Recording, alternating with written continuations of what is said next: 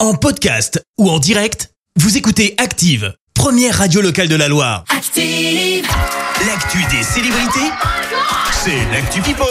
On parle people avec notre paparazzi, il s'appelle Anthony. Ouais, et on débute avec euh, Lara Fabian qui sort d'une séparation douloureuse. Pardon. C'est ça, mais qui n'en a pas connu. En tout cas, la chanteuse traverse une période très difficile, Christophe. Et Pourquoi malgré sa volonté de prendre. Bah, elle- séparation douloureuse. Et, et ça, elle le vit mal. Bah évidemment, elle peine. à- Alors je cite, elle peine à tirer un trait sur son passé.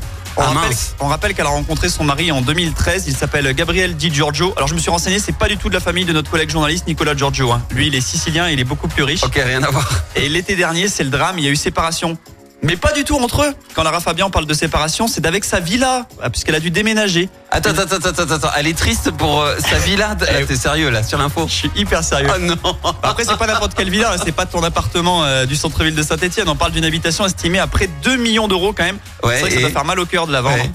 Et du coup, pour les fans de Lara Fabian, pas de panique, son mari Gabriel n'a nullement l'intention de rompre. Oui, ok, bah, bah c'est bon, ça va, elle va racheter une autre maison et puis tout ira bien. hein. Ah, je t'ai eu quand même. Oui, c'est vrai, je me suis fait avoir. Allez, on parle de Bruce Willis maintenant. L'acteur a fêté ses 68 ans dimanche. Euh, C'était avec sa famille. Et si on parle de cela, c'est que des photos sont sorties et qu'elles sont plutôt sympas et pleines d'amour. On rappelle le contexte. hein. ses proches ont annoncé il y a un mois sur les réseaux sociaux que l'acteur était atteint de démence. Donc ça ne l'a pas empêché, empêché malgré tout de fêter son anniversaire en petit comité. Bruce Willis qui avait annoncé il y a quasiment un an qu'il arrêtait euh, sa carrière d'acteur à cause d'une maladie dégénérative. Tout à fait. Et puis on se quitte avec euh, The People, en tout cas l'homme le plus charismatique de la planète. Lequel Le Z, Zinedine Zidane. Lundi était une journée particulière pour lui puisque c'était l'anniversaire de son épouse. Un moment joyeux euh, partagé sur les réseaux sociaux, mais qui cache aussi une douleur chez le champion du monde 98 puisque cette journée est aussi la date anniversaire du décès de son grand frère Farid. Et au milieu des photos festives, euh, ZZ a glissé un petit mot à son fratello comme il l'appelle. Tu nous manques tellement. Et c'est vrai que ça doit être une journée, une journée assez bizarre à vivre hein, quand on fête un événement joyeux et un événement. Bah triste. ouais, c'est toujours euh, très très compliqué, effectivement.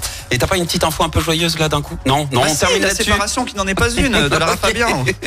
Bon, merci Anthony euh, pour cette Actu People. Je te retrouve dans un instant pour le journal. Oui, on parlera d'Emmanuel Macron, évidemment, qui va s'adresser aux Français à 13h.